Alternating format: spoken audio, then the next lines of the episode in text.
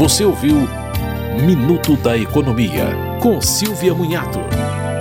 A terceira turma do Tribunal Superior do Trabalho reconheceu vínculo de emprego entre o motorista e a Uber do Brasil. O motorista alegou que trabalhou para a plataforma por dois meses e que foi desligado no terceiro mês de forma imotivada. A Uber afirma que quem a contratou foi o motorista. Para os ministros, existe prestação de trabalho com pessoalidade, onerosidade, não eventualidade e subordinação, caracterizando o vínculo empregatício. O ministro relator explicou que a plataforma tinha o controle dos serviços que eram prestados pelo motorista. Minuto da Economia, com Silvia Munhato.